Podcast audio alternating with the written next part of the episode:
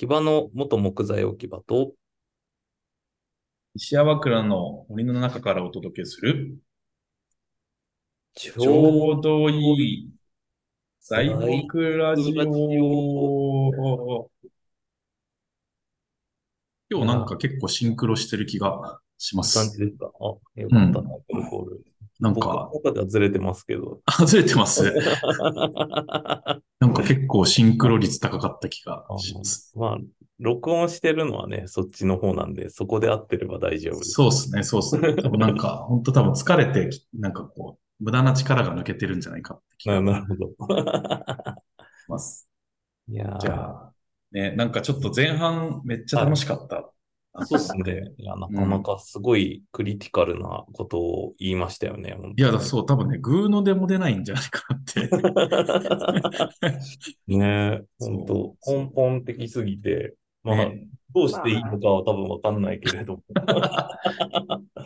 まあでも言ってるだけですからね、ぼやき漫談ですから。いやいや、農林水産省ツッコミ研究家として、なんか結構、うん、なんかすごいクリティカルだな。じゃあ、ということで、はい。後半も引き続き、はい。えっ、と、ツッコミ漫談、不安だし。ツッコミ漫談師の田村さんにお越しいただき、はい。ちょっと改めて、なんかこう、結構制作的な話、林野制作的な話をしたのって結構初めてなんじゃないかなって確気もするんですけど、なんか、な、なんでこういう意思決定になるのかとか、なんかその辺の、ももうちょっとこう具体的なプロセスとか、あの、まあ、田村さんがそもそも知ってんのかわかんないんですわかんが、ないけど。ちょっとなんか僕らの心のモヤモヤをちょっとなんかぶつけて、なんかツッコミ研究家に ちょっとぶつけてみて、なんかちょっとスッキリしたいなっていうのと、ね。またやっぱまあね、突っ込んだりぼやいたりしてるだけでは、やっぱ社会は何も変えられないので、やっぱうん、我々メディアとして、進行メディアとして何かできないかっていうことを、そうですちょっと一緒に考えていく時間にしたいなと思っております。あ、ね。どうですか？なんか山川さん。うん。林野政策の中でも、やっぱり一番のほ補助制度、さっきのなんか、手取り足取りすぎるって言ってる補助制度が、どうやってああなっていくのかっていうのを、まあなんか個人的見解でいいんでちょっと教えてほしくって、やっぱりなんかむちゃくちゃだなっていうような感じが結構するなっていう感じがしていて、なんかまあ、ななんでこうなったっていうのを結構みんな思ってる。特になんか、まあ、さっきもちょろっと話してたんですけど、まあ、今、海抜に対しても補助金出ちゃうみたいなところで、再造林みたいなのは結構マストっていうよりかは結構努力義務みたいな感じになってたりだとか、まあ、あと結構ね、あの、いろんなものに補助をつけてると思うんですけど、バイオマスとかもなんかガンガン作って結局燃料輸入してるみたいな、うんやべえなみたいな感じとか、うん。うなんんかこう、まあなんとなく想像つかないんすかねみたいなのとか。そうそうそう。そうなんだよな。そんなにないじゃん、この地域みたいなところにも立てるじゃない？うん。うん。でも動かし続けないととかって言って、ね、ヤシ殻とか入れてとかって、うんそうか、みたいな。そう。なんかその辺が気になるんですけど、さて、先生。先生。そうなんですよね。どうやって制作ができるかはるの、か。はい。役所の中の人に聞いてほしいですけど、あ、そうですよね。なんか歴史的な流れで言うと、なんか結局農林水産政策って別に農林水産政策だけで決まってるわけじゃなくて、いろいろ他の政策との押し合いへし合いで決まってるわけで、でまあ、林業に関して言うと、木材はそもそも関税がゼロなんですね。うん。うんうんうんだから、えっと、国内市場と国際市場は一緒ってことですね。うん関税うんゼロってことは。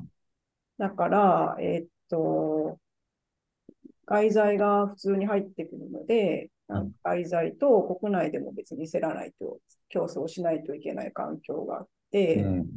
まあ、で、それが片っぽにあって、それで、えっと、まあ、日本の多くの山は、いわゆる戦後の拡大造林で植えた山なので、まだそんなに本格的に、なんだろう、太くなってきたのはここ10年ぐらいうん。うん。なんですけど、えっと、その日本の山が、あれですよ、戦後拡大通りに始まってしばらくは、なんか木を使うのをやめましょうみたいな運動をしてたぐらいで、ええあ、そんな運動あったんそうです、そうです。うん。ええ木を使わないのが賢い主婦ですみたいな運動があったりとか、そうそうへえ。だから木材使用抑制っていうのを、あれいつかななんか昭和30年代かな ?40 年代かなまあとにかくその頃はそんなモードだったぐらいで、えだからえ国産材、国産材って言い出したのは別に最近のことなんですね。うんうんで、それで、えーっと、木の切り頃になる前に関税撤廃になっちゃったから、うん国内が子外材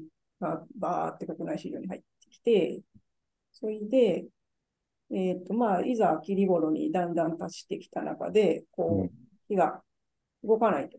うん。その時に、えーっと、ずっと山に補助金つけてたんですよね、林野庁って。うん山側にうん補助金つけてたんですけど、なんか、こう、需要が伸びないと木が降りてこないってうん。いうことになって、うん。いつからか川下にも補助金つけるようになったんですよ。確かに、確かに。それは実は結構その時代はなんか転換期で、うん。川下に補助金つけるとなると、なんだろうな。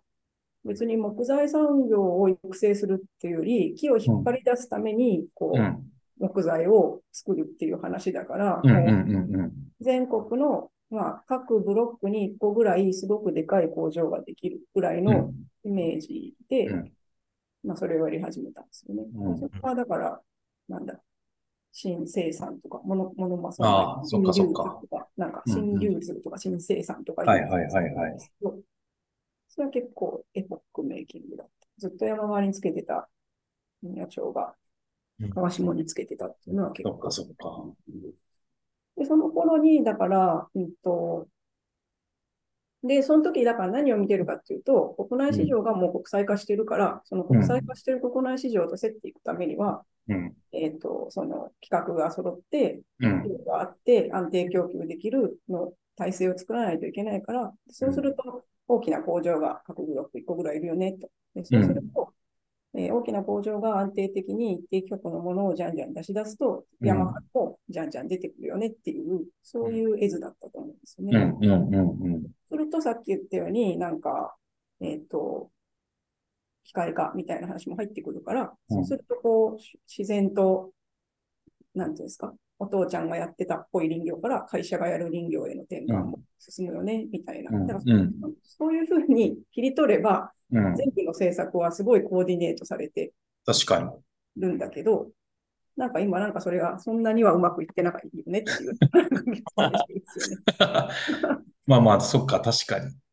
人間が多分寿命100年ぐらいで、なんとなくここ10年ぐらいのことしか考えられない生き物なんだなっていう感じがすごいするっていうかな。んか、林業労働政策については結構私は昔から疑問に思ってるんですけど、その、うん。機械を入れて生産性上げるんだったら、普通に考えて従事者人口減るのは当然だから。人が減って機械も増やす、人を増やして機械も増やすって言ってるのはバカなんじゃないかと前から思ってるんですけどうんこれはなんか言うと怒られるっぽい雰囲気だった。いや、でも普通、普通うなんん。か生産性上げるために機械化進めますって言ったら、それは従事者数減るでしょうと思うんですうよ。うん。そういうだ生産性も上げなきゃいけないし、そもそも根本的な搬出量、てか生産量も上げなきゃいけないっていうことなのかなぁと思いますけど。まあ、あと、えっと、うんなんだろうかな。で、もう一つは、その、今言ったような、その、えっと、国内市場で外材と競争できる国産材産業を作ります。で、そのためには大型製材工場。とうん機械化林業です。うっていうんの。は、すごいいいコーディネートされた話なんですまあ確かに。うん。それはあくまで、なんていうか、林業をかける木材産業っていう産業振興策であって。地域活性化策、地域振興策ではないんですよね。で、これをちゃんとやろうと思うと、うん。それに乗れる地域しか林野庁は相手にしませんっていうことになるから、うん。例えば、ある程度木がまとまってる東北とか北関東とか、まあ、南九州とか四国とか、そういう話になってきて、例えば、え近畿、中国、四国とか、近畿、中うん。近畿とか、その香川、松山の方の中国、愛媛の方の中四国とかは、うん。頑張って元気でやってね、みたいな感じなんですけど、なんかそういう大胆な切り捨てはやっぱできないですよね。できない、できない。うん確かに。だからああ、産業政策はもう拠点化地域でしかやりませんって言って、うんはもうん。うおさらばですって言えばよかったんだけど、確かに。それはできないですよね。確かに。だから中途半端にみんな、機械化だとか、海抜だ、造林だっていう感じに小さい地域まで巻き込んでなっちゃってる。それどっちが悪いかもわかんないですよね。地域が、いや、それうちと合わないんで、うちはこの路線から降りますわって言ってもよかったと思う。ね、それもちょっとできないですよね。できないですよね。どうかななんかだからお互いに降りない、降ろさない感じで来た確かに。感じはします。そっか、だからだ、誰が別に決めたっていうことでもなく、うんお互いしょうがないよねっていうことをやりながら、なあなあで、結果、林野庁の大きな政策をどこもやろうとしちゃって、む無理ゲーが発生してるみたいな。なんか産業振興策なんだから、トップ、トッププレイヤーにお金つけるのは当然なんですけど、当然、当然。うん。うーんなんかそこで誤解があったというか、その確か。下を拾ってくれるのは補助金でしょみたいなことになると、いやいやっていう、なんか、そういう感じがするから。本当だったら、だから、北海道とうん南九州と、うん。なんか、かま東北東とかにドカンドカンドカンって作って、うん。後の地域で頑張って自立化してねって言って、確かに。こう引くのが良かったのかな確かに。感じはするけど。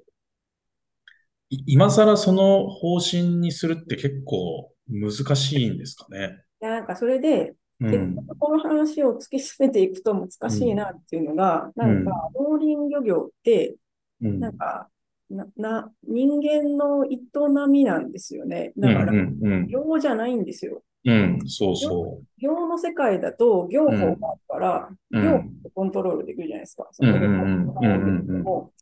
建築もそうですか？建築は違う？建築は業法ですね。建築も業法か。うん土木とかも完全にそうじゃないですか。だから業法があると、うん。あこれから業はこれでいきますとか言うけど、うん。農林漁業の世界って、なんか家の裏の木切ってる人も、うん。下手したら林業入っちゃうし、うん。みたいなところで、なんかうんそこの目配り、産業政策なんだからそこは知りませんって言えばいいんだけど、うん。だなっていう。確かに、そういうことか。確か結に。構、面白内容を考えるときに、まあ今なんでこうなっちゃったんだろうって言ったときに、いや当然その、なんだろう、長い歴史があるっていうのも、本当そうだなっていう感じだし、あと、なんだろう、一緒くたに考えちゃうみたいなのもうんそうだなとかって思って、なんか結構、な、なんだろう。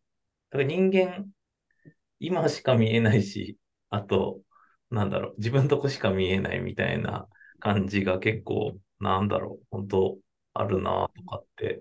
だって足んなかったから、あ、じゃあ関税撤廃すれば、いっぱい入ってくるでしょうって言って、入ってきすぎちゃったっつって、今度、なんだろう、国産を応援しだしてとかって、なんか超場当たり的だけど、でもまあ、な、なかったんだもんねって、なんかその時はベストな判断したんだよねっていうようなのの積み重ねなんだなって感じは結構やっぱ聞いててするなぁ。なんか、だかなんか、バカだなとは思うけど、結果を知ってるからバカだなって言えるだけでなんか、まあねそ、確かに。そうそうそう。確かに、確かに。いう判断をね。なんかやっぱ、林野庁さんもなんかいろいろ気の毒な官庁で、うん。まず国有林持ってて、うん、うん。なんか気の毒なんですよね。うんか確かに良かった時は良かったけど、確かに悪くなるとすごい赤字組織だとかうん、で、うん。なんとかしろとかって言われうんたから、なんか国有林が役に立ってる感を皆さんにアピール確かに、確かに。に。本当か嘘かとかくのとか、あとやっぱその、1992年にブラジルのリオで地球サミットがあって、うんうん。なんていうか世界的にその熱帯林雨林伐採の問題とかがすごい盛り上がってきて、うん。で、その時にやっぱ木を切ることは、みたいなのが一回、ハテナみたいなのがついて、うん。で、まあその後、えっと、いやいや、木は切らないとダメなんですよ、みたいなのをもう一回持ち上げられたんですけど、その時にすごい、なんか、木を切ることでやってきた人たちが、木を切るとは、みたいな言われて、ちょっと凹んだのもあるし、うん。うん。あと地球温暖化対策のために木を切るみたいな無理くりのそうですね。うんうんうんだからああいうことするとやっぱ魂が汚れるからやめたいや、う。そうそう。いや、でもやっぱそう思う、本当に。いや、でも結局無理くりなロジックをうん作るし、自分にも言い聞かせてるわけじゃないですか、やっぱり。で、多分ほ本当はみんなそうじゃないははずなのに、なんか、そのだ誰も突っ込み入れんなよっていうぐらいの、なんか、いびつな構造に なんかなってて、みんなおかしいののことなんて、重重々承知の上なんだけど、うんもうなんかだ、誰もややめようよって言えないっていう。ねうんなんなんで言えないんでしょうね。そう、なん、なんで言えないんですかね？やめようよって。予算って、予算、一回増えた予算はみんな減らしたくないんですよね。ああ。確かに。そうか、だからやっぱおせっかいの上塗りをしちゃうってことですよね。つまり。いやー、これは、この後なんかね、いや、希だからなんか望ビジ、ョンの話したいんだけど。あ、そうそう、それで、そうそうう、んそれで、そう、その、一個いいなと思ってるのは、やっぱ譲与税はやっぱりいいなと思ってて、うんうんうんうんまあ、譲与税っていうのは市町村が使える財源なわけですうんうんで、まあ、なんか、何かするには小さく、ほっとくにはでかいと評判の悪いそうそうそうとはいえ、財源が、フリーの財源があるっていうのうんが大きくて、で、うん日本の行政って見てると、ものすごい前例主義だから、うんどっかが面白いことをやって、いや、これ上税でやったんですよってう言ったら、ん。これは割と広まる可能性が。ね、横展開しますね。ね、だから、なんか今、えっと、イノベーティブなことをやりたい市町村がビシッてやったら、うん。なんかそれが広まるかもなとは思ううん。し、で、下手すると、それが中央の政策にフックアップされる可能性もあると思ってるうん。ので、うん。うん。なんかなるべくこう、面白いことをやってる、うんやろうとしてる人は、頑張ってやっていいですいやー、いい。思そうなんですよ。いや、でも本当コピペカルチャーかという、なんかこうし染みついちゃってるサラリーマン根性があるわけですか？うんうんうん。だから、そう、逆手に取ると、なんかまあ大企業もそうだってよく言うんですけど、まあなんかトップがこれって言ったらそっちになびくっていうのは、まあ、まさになんか逆逆の意味で日本のいいところな気がするんで、その、そ、それをどうやって指し示せるかっていうことが多分、あの、我々に課された責務なのそうか。思いますよ。そう、なんで、白事例作成。そう。でもなんか、い今の話の中だけでもすごいいっぱいヒントがあるなと思って、要はなんか、ちゃん、ちゃんとか課題とか失敗から学べればいいっていうだけなんだなって感じもするけど、やっぱなんか、あの、方向性をどうやって変えるかとか、なんかだ、ダメだったらやめようっていうことを言えるカルチャーを作るうんとか、なんかそ、それだけでも随分違うっていうことだなって気がしましたね。ということで、じゃあ、残りの時間を、うん。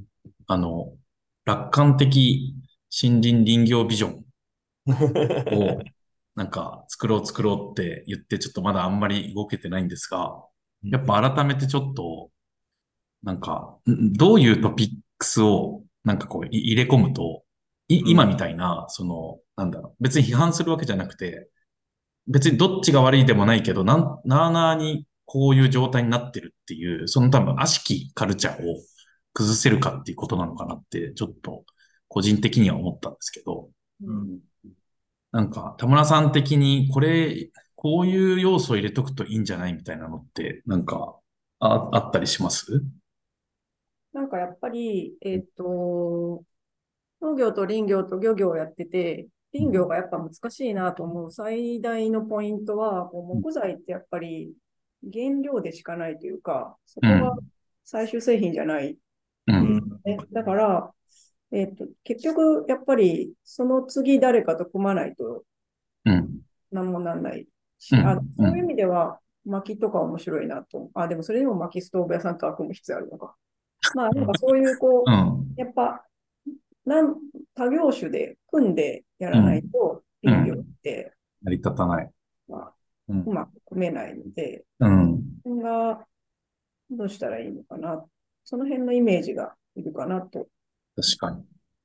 まあ、まあ、もちろん、そう。まあ、あの、その、林野庁が書いてる大きい林業の絵に乗るところは、それをやればいいと思うんですね、ちゃんと。うん。うん。うん。があって、道が入ってて、それなりに平たくて、うん。それなりに働く人もいて、大きな高速道路が通ってて、みたいなところは、本当に今チャンスだから、うん。あと、ここの主流の林業やればいいとうん。ですけど、そうじゃないところは、なんか、そのし市民、一般市民の人が林業って全然イメージできない。うん。うん。けど、えっ、と、薪ストーブとかはみんなやってみたいねとか言うし、うん。うんあとなんか私林業、林業関係の仕事してて一番思うのは、なんかうん。森が好きな人が多いですよ。ね。ほんとそれ。みんなもりもり言ってるし。そう。この人たちのこの森が好きっていう思いを、その、ふと見える範囲の山で叶えてあげるにはどうしたらいいんだろうなっていうのはすごい思いますよ。うん。みんながみんな休みの日になんか、うん。なんだろう、屋久島とか行かなくてもいいじゃんと思って。いやー、めっちゃ思う、それ。うん。なんかいつも、うん。あの言ってんすけど、うん。あの場としての森の価値みたいな方向にもうちょっとなんか、あの、うんお金つかないかなとかって思っていて、なんか今ってやっぱり林業がやりやすいような、えっと、林道の付け方と、うん。まあ、あと海抜、あ海抜じゃない間伐もなんか、こういう方法で間伐するといいよっていうどれかの仮説にのっとってなんか、劣勢に切ったり、列上でやったりとかやってるんだと思うんですけど、うん。なんかもうちょっと気持ちいい森うん。人がなんか入って気持ちいい森にするっていうので、まあ、かといってそれでガンガン切っちゃうとまずいから、なんか開発率、なんかエコビレッジとかって開発率 7%, 7%とか。決めて開うんうん発するっていう、その限界値だけ決めて、うん。あとかっこよくデザインするみたいなうん、のって、なんかガンガン人入ってく分にいいなとかっていうのは結構前から話、このラジオとかでもしてて、うん。なんかもうちょっとその人間が入りやすくしてくれるといいなって、なんか平たいところがあったりだの、休めるところがあったり、なんか森の中にウッドデッキあるだけでこんな気持ちいいんだって、やっぱ日野原とかチェーンソーズがやってるとことか見て思った。うん。ね、ちょうど今、地図で井上さんたちがやってる山戸場も、あんな森の近くに作る場所があるだけでこんなに見え方変わるんだとか、うん。うん。結構やっぱり人が関わるっていうところをもうちょっとなんか素人寄りにしてくれる。と。いいなとかっていう感じはすごいするっすよね。いや、いいっす。今一応森林サービス産業っていうのをしていきましょうっていうふうにみんな政策ってもらってて、それなりに、なんていうか、でかい政策タームになってるから、うん。お金がつくか、お金もついてると思いますけど、お金よりも、なんていうか、そういうのも、リア政策だよね、みたいになってきてるので、うん前よりはやりやすくなってると思います。確かに、確かに。と、えーっと、あれか、国立公園、国定公園が、なんかそっちの方向に行こうとしてるので、そのああ、確かに。単に囲って守るだけじゃなくて、うんみんなに来てもらって、楽しんでもらって、お金を落としてもらう国立公園みたいなうん。意味で、なんか自然に人を入れていくみたいなのを結構やろうとしてるから、まあ一応国全体としてはそういううん。なと動きも出てきて。確かに、ねそその相談があった、そうそうよ。うん。ありました。林道の話は私も一回、えっと、ある地域で、その、まあ結局森と人の距離を近づけるために林道に人が入れるようにしましょうっていう提案をしたんですけど、その時うんうん森林組合の人に言われたのは、うん。えっと、まあ、林道の、なんていうの、地地面、地盤にも所有者さんがいて、所有者さんにここ林道にしますねっていう時に、うん。材木材の搬出量として人を入れますけどいいですかって言ってハンコもらってるから、そこに不特定多数の人を入れるっていうのは地主さんの約束と違うことになるから、そこはちょっとためらわれるって言われたのと、あと、真面目。うんあとやっぱりあれですよ、えっと、ゴミを捨てに来るとか、そういううん、まあね、確かに。問題とかがあるから、あるある。うん嫌だっていうので、で、確かにそれはそうなんだと思うんですけど、うんまあ、間ぐらいはできないかなと思ってて、うんそのうんよそ者はダメだけど、うん。この市町村の子供は入っていいとか、ああ、いいっすね。うん。なんかそれぐらいの間ぐらいの人を入れ、あるいは、えっと、よそ者でも、こう、毎週末来る人はいいとか、いい。月に1回のクリーン、クリーン作戦に参加する人なら入っていいとか、なんかそういう。段階的な管理をできないかなといい。ちょうどいい関係性ですね。うん。いや、なんかめ、めっちゃある気がする。そういう、ね全然。うん。で企業にもっと買ってほしいなって思うんですよね、森をバンバン。んうん。でなんか、そうやって中で病んでる人とかも、すげえ楽しそうにするじゃないですか。そう本当に、本当に。だから、ね、そういう会社こそバンバン持って、なんかそういう、自分のところだから自由に使えるみたいなのを、うん。うん、メンタルヘルス。だから、そう、確かに、だからもう木材を出すためにみたいな、とか、林業として成立させるためにみたいなことよりは、なんかこう、森を持ったり森に行ったり森で遊んでると、なんか心が安らぐっていう。なんかやっぱさっきのハッピーって言ってたじゃないですか。いなんかあの指標をなんか無理やり林野庁になんかこう作ってもらうっていうのはやっぱすごい結構大事な要素な気がするんです今それやろうとしてると思いますよ。林野庁さんと森林総研さんとで。よ。あ、マジっすか。うんえーまさか、木工すると森林の幸福度が上がるってやつですか？そう、それはそうそう、そういうやつ。えっあと、森林浴みたいなやつの幸福度あ、そうそう。っていうんですかね。なんか森林所有者が木工すると幸福度が上がるっていう。おーああ、ありそう。そう。なんかね、滋賀、滋賀の先生がと、ああ、確かはいはいはい。めっちゃおもろいやんと思って、うんあ、そういうのがちゃんと政策として検討されてるんですかね。とか、あと、えっちゃいいと、その、森林で、チキャンプとかすると、チームビルディングにつながるとか、うんうんうん森林で研修する会社はメンタルヘルスが安定するとか、うん。うんうんうん。そういううさんくさい結結成果を出そうとみんなう。さんくさい。で なんか、ちょっとでも林野庁がやると、なんか学校木質化した時にインフルエンザにかかる子供たちが減りましたみたいな、なんか、ちょっとう 結局ああいううさんくさい感じになっちゃうのが嫌だなってそんないう。のあるんですか？すごい。え、し、え、なんかし、よく有名なやつ。えーそうなんだ。えーはい。で、インフルエンザのその患者数がめ劇的に下がってるけど、そもそもその東京と秋田の田舎の子供たちをなんか比較してて、なんか普通になんか不特定多数の人との遭遇率全然違うんじゃないか確かに。みたいな話だったような気が。どういう理屈でウイルスが無効化されるんだろ ねちょっと謎ですよ。う。やばいよね。なんか、そう、でも結構もう、もうちょっとそういうのを俯瞰してみて、それでも、そういう研究をして、エビデンスを作って、でも、木を使ってほしいという林野庁の面白さを、なんか 出した方が、なんか面白がれる気がするんですよ。ね、あの、バズマフの YouTube みたいな。そうそうそう。なんかい、いちいち根拠とかそんな頑張ってやんなくていいよって感じがするっていうか、ねだって森が好きな人多いじゃないですか。もはや。そうそうそう。そうなんです薪が、薪ストーブがいいっていう人は、別になんか CO2 がどうのこうのって言って、そうやって言ってるわけじゃない気がしてて。うん。なんか学校の質化とか、その、うん、えっと、机を、天板を木にするのとかって、うん。そんな、なんかいろいろ言わなくても、みんなその方がやっぱいいと思ってるんだから。そう そう。なんか理屈こねなくていいじゃんってなんかすげえ思うんだけど。うん理屈をこねないと、財務省がお金をくれないんじゃないですか。まあね。でも環境譲与税だったら、その議会通ればいいじゃないですか。あのどうせ議員さんたちなんて理屈もないっていうか、なんか、ね、もうなんか、分かってくれる人は分かってくれそうですけどね。もうだと思いますけどね。ええやん、ええやん、やれやれって CO2 にもええしな、みたいな感じで、なんか適当に言ってくれそうじゃないですか。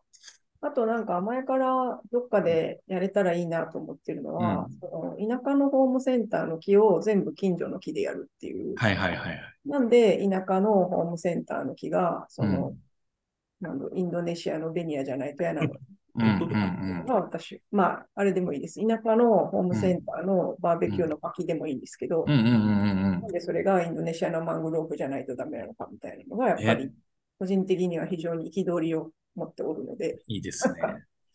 そういうところからでも、うん。それをね、僕ちょっと某ホームセンターの森林ビジョンを作ったんですよ。おそう。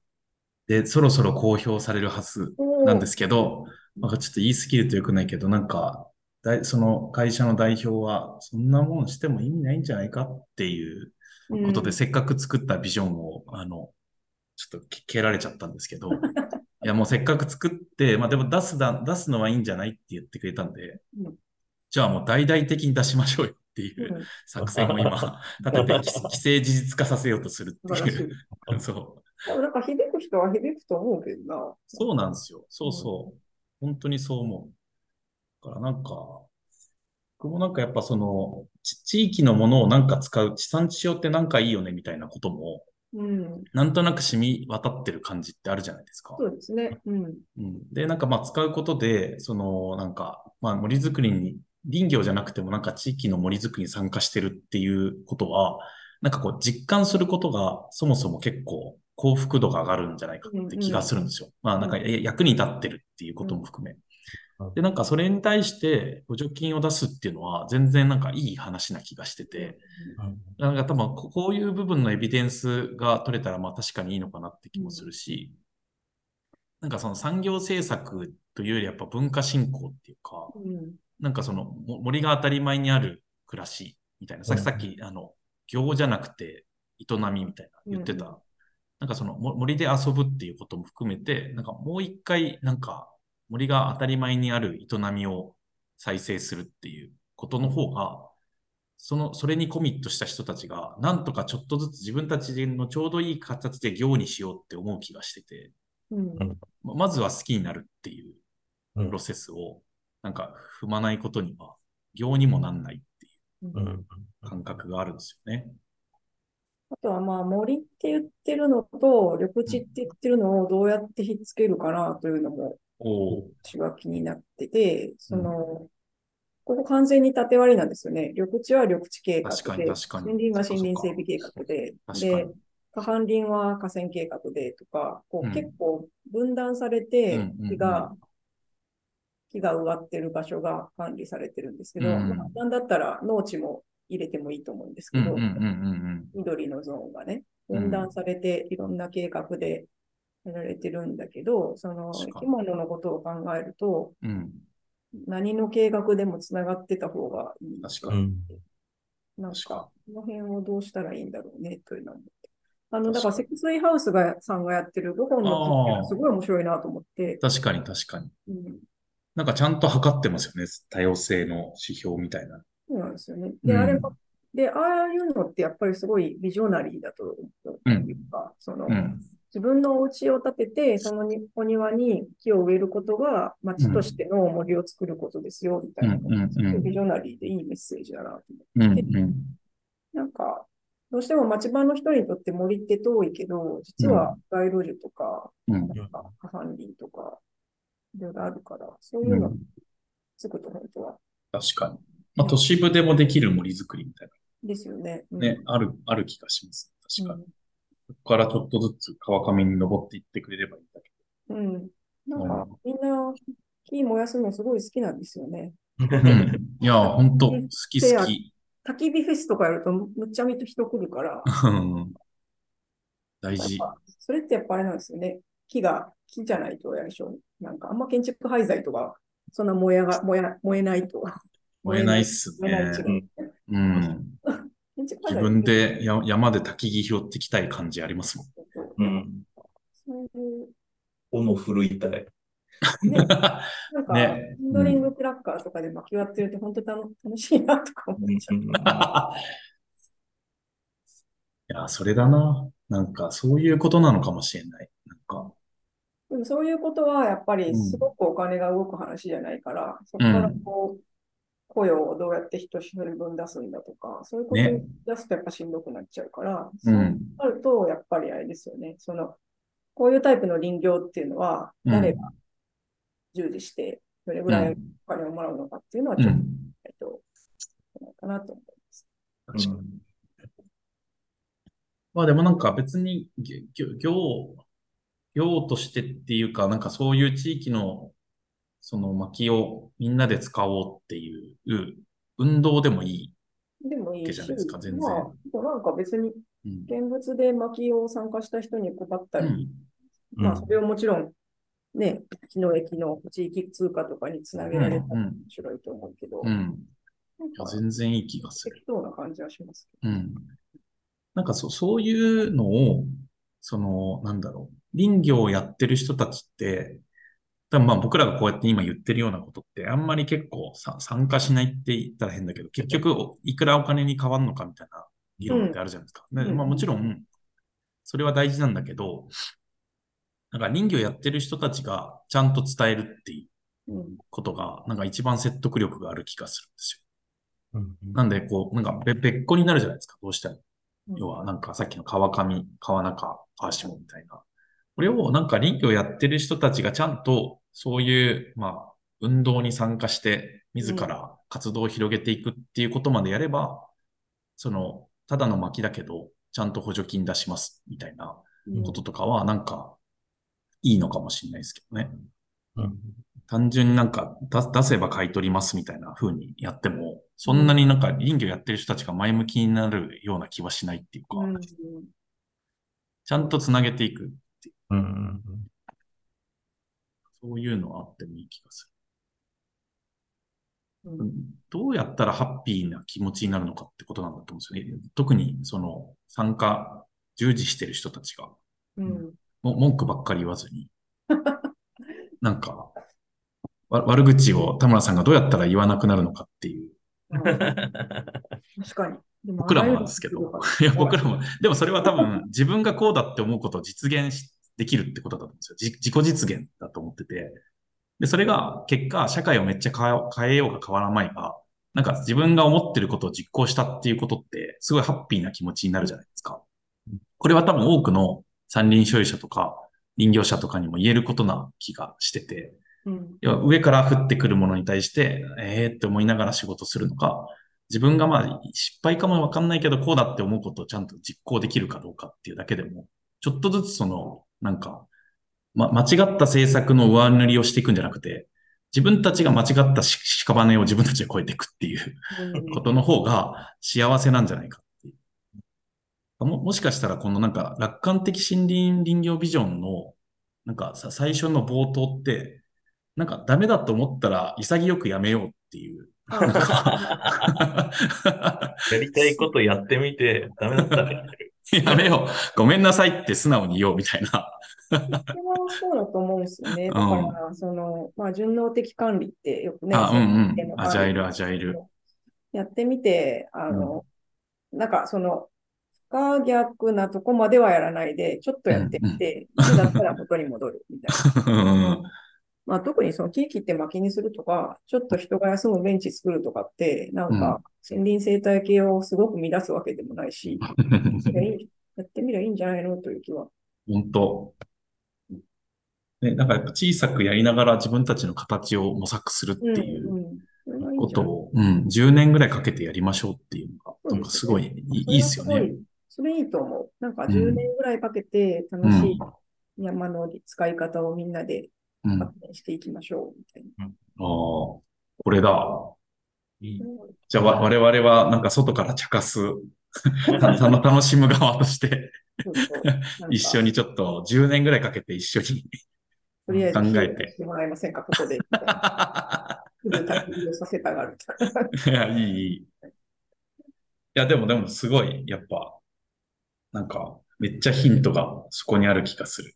うん。ここれをちょっとやっぱ田村さんまとめましょまとめます。まとめましょう。この楽観的森林林業ビジョン、うん。まとめて、まとめてちゃんと公に出すっていう。あなんか今、本当にレポートにするか、なんかあえて本みたいにするか、どっちがいいのかなってちょっと考えてて、ちょっとなんか、あの、面白、面白研究家を集めて、うんうん、今、中目の杉の丸太の標準的なやつで、ゆうべいくらぐらいですか、?8000 円ぐらい？もう8000円もしない。あれはもうちょっと高いかもしれないですね。9000とか1万ぐらい。まあちょっとまた、ウッドショック以降下がってきてますけど。うんまあだ所詮その程度の話なんだから。そう、所詮その程度、そう、本当にそだから、最大限生産性高く切ったとして、まあ、何千ヘクタールも切れば別ですけど、そのそう、そ10う。ある、10あるとかうん30あるのうん。立ち木を全部すごく生産性よく切ったとして、うん。その程度なんだから、それだったらきっと10年ぐらいかけて、うん。切ってみませんか？みたいなうん。感じめですかねっちゃいい。めっちゃいい。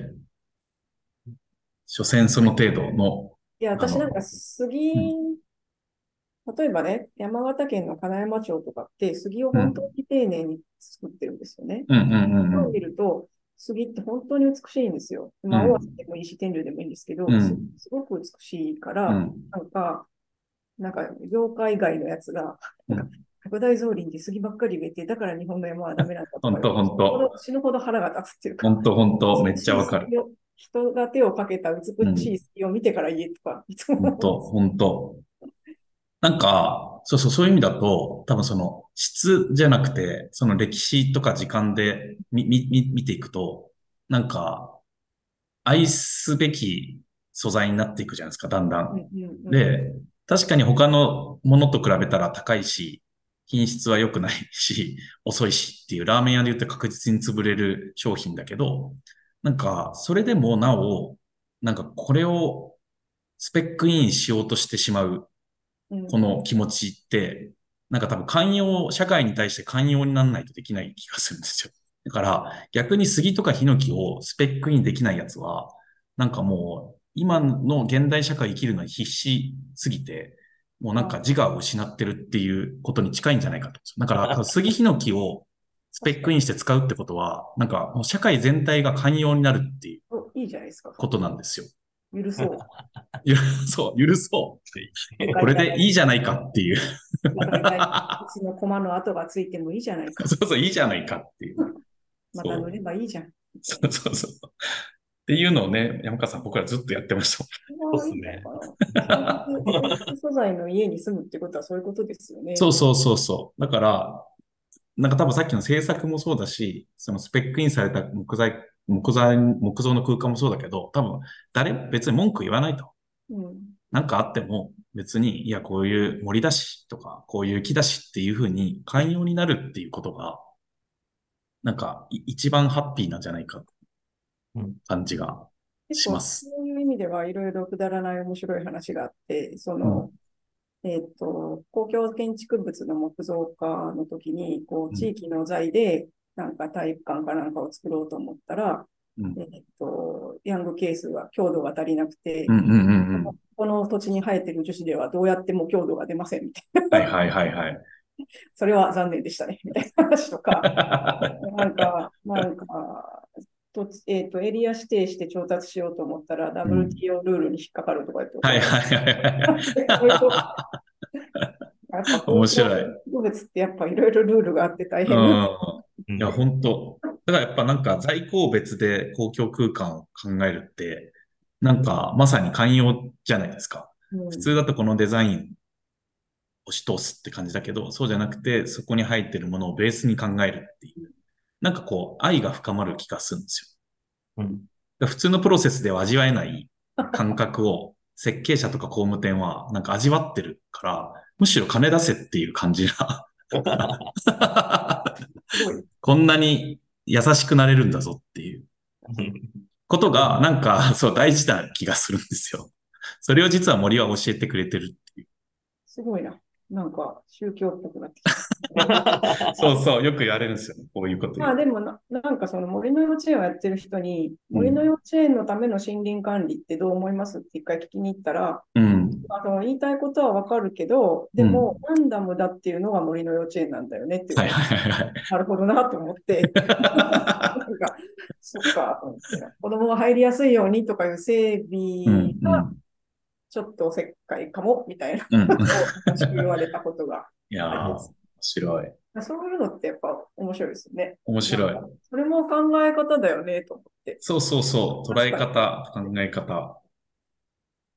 いや、だからやっぱ、なんかやっぱこうこうやってバーって発散的に話したんですけど、やっぱ改めてすごい一辺倒だなって感じしますね。今の、なんかこう、そうですね世の中で動いてる政策とか方向性が。で、別に、確かにそうし、か完全にこう、どの地域でもそういうふうにしましょうって言ってるわけじゃないにもかかわらず、なん、か、ななんとなく暗示のように、みんなそれぞれお互いの空気を読み合いながら、なんか着地してるっていうのが、やっぱこの戦後60年の林業っていうう。ん、そうですね。だとすると、やっぱそれを取り戻すっていうか、うん。なんかもう一度うん、なんか自分たちの森づくりを取り戻すっていうことが、なんかこの今からの10年大事でしょっていうのを言い続けるっていうことかもしれないですね。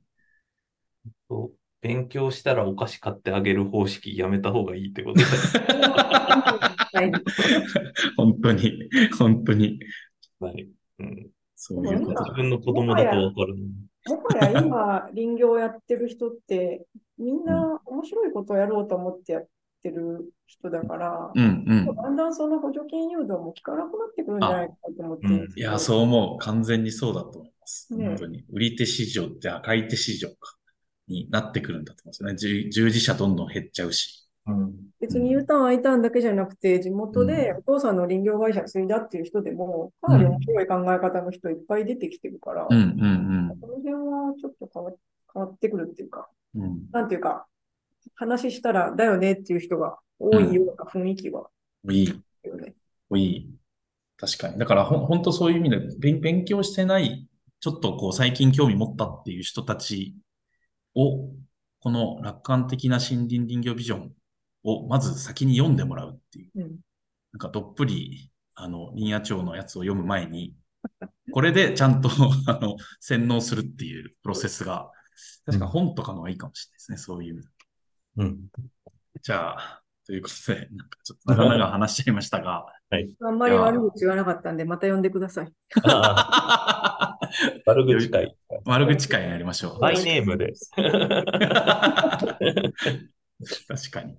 いや、でもめっちゃさ、さすがになんか面白かったし、なんか多分話し足りないこと結構いっぱいありそうな気がするんで、うん。私ももうちょっと木材の話も木材のっていうか、川下の話も聞きたいので。あ、ぜひ、確かに、田村さんから僕らへの質問、うんまあ僕らあんまなんかそんな大した専門家でもないけど、とと言いながら、まあ、あの、答えできるところは、面白実践家。あそうそうそうそう、それそれ。本当にそれ。最近のおしゃれ木造店舗はどうどう考えたらいいんですかとか、なんか。ああ、いいっすね、いいっすね。あそういう意味でそうそう、いろいろあるんですよ。なんか最近木造をどんどんやってる建築家に対して言いたいことはたくさんある。そう。ちょっとじゃあ、次次の回はぜひそんな感じの話をぜひ。やれたらと思います。はいじゃあ、えー、今回のゲストは、はいえー、農林水産省ツッコミ研究家の 田村のりえさんでした。ありがとうございました。ありがとうございました。